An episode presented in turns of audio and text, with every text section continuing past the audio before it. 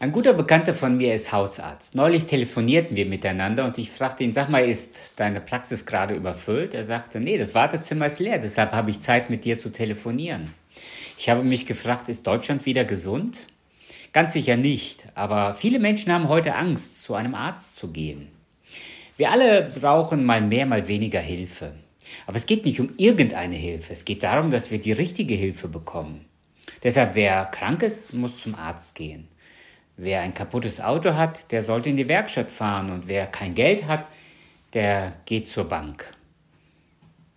In Deutschland kennen wir den Spruch Not lehrt beten. Und in einer solchen Not befand sich Israel. Und Israel fand keinen anderen Ausweg, als Gott um Hilfe anzurufen. Und das ist die vierte Regel vom Roten Meer. Bete. Wir lesen in 2. Mose Kapitel 14, Vers 10.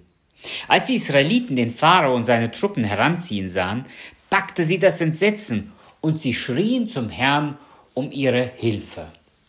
Die vierte Regel vom Roten Meer lautet Bete. Beten können wir immer. Sehr oft beten Menschen erst, wenn sie in einer Not sind. Vorher haben sie Gott sogar vergessen. Gott vergisst sie aber nicht. Lest mit mir, was der Psalmist in Psalm 107 schreibt.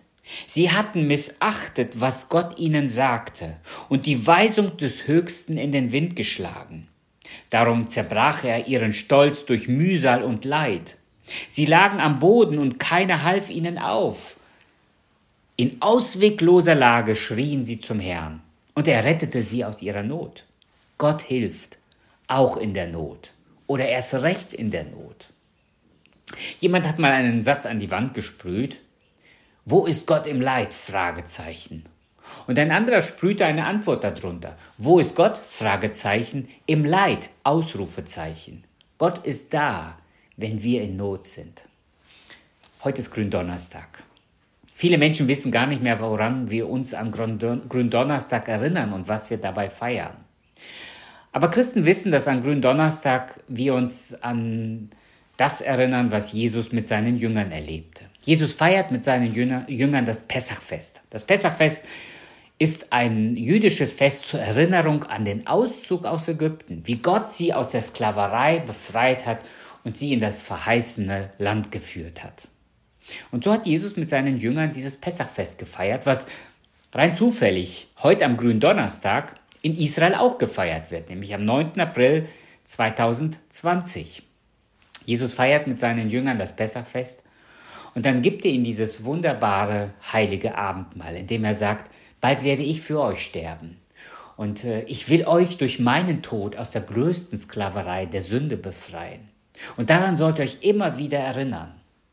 Und nach diesem Abendmahl auch Eucharistie oder heilige Kommunion oder das Herrenmahl genannt, geht Jesus mit seinen Jüngern in den Garten Gethsemane. Dort setzt er sich etwas ab, geht an einen einsamen Ort und, und betet. Er betet zu seinem Vater und sagt, Vater, wenn es möglich ist, dann lass diesen Kelch an mir vorübergehen. Aber nicht mein Wille, sondern dein Wille soll geschehen. Und Gott hat dieses Gebet erhört.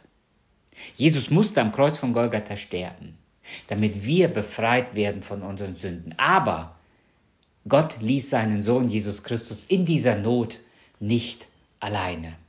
Gott weiß, dass wir in der Not ihn brauchen. Gott wusste, dass Israel in dieser Situation ihn anrufen wird und das hat er auch getan. Er hat Israel in dieser Not geholfen. In Psalm 50, Vers 15 lesen wir, was Asa vor Jahrtausenden geschrieben hat. Rufe mich an in der Not, so will ich dich erlösen und du sollst mich preisen. Ich habe diesen Vers als Notrufnummer Gottes kennengelernt. Psalm 50, Vers 15. Was ich aber dabei übersehen habe, als ich diesen Vers schon als Kind auswendig lernte, dass dieser Vers mit einem und beginnt. Und rufe mich an in der Not. Und ist eine Konjunktion, ein Bindewort in unserer deutschen Grammatik. Das heißt, es verbindet zwei Aussagen. Was steht denn davor? Opfere Gott Dank und erfülle dem Höchsten meine, deine Gelübde. Und rufe mich an in der Not, so will ich dich erlösen und du sollst mich preisen. Meine Lieben, Gott gefällt das, wenn wir nicht nur in der Not beten, sondern wenn es uns gut geht, ihm auch danken. Und wir haben allen Grund, Gott dankbar zu sein. Wir können Gott danken für unser Leben.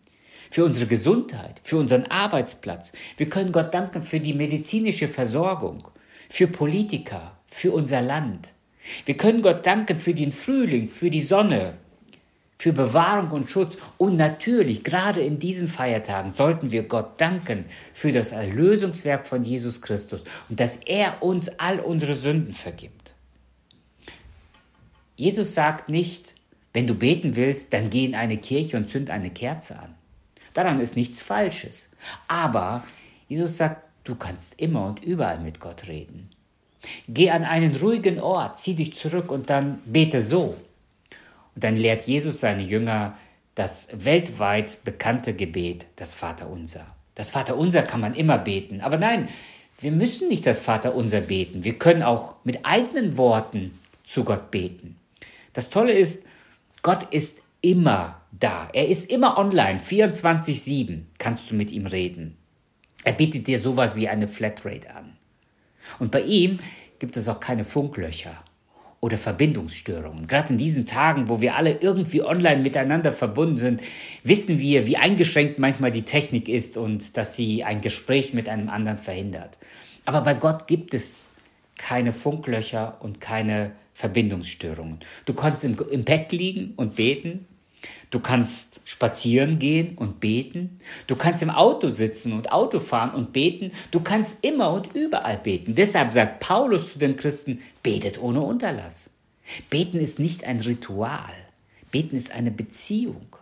Rituale können dabei helfen, aber sie können die Beziehung nicht ersetzen. Und deshalb sollte das Volk Israel diese vierte Regel vom Roten Meer lernen bete. Beten durfte nicht nur Israel, sondern dürfen auch wir, ob es uns gut geht oder schlecht geht. Wir beten. Das ist das Geschenk, das Gott uns anbietet, weil er eine ganz persönliche Beziehung zu uns haben will. Lasst uns beten. Gut, das ist im Kasten. Kannst du da drücken, bitte?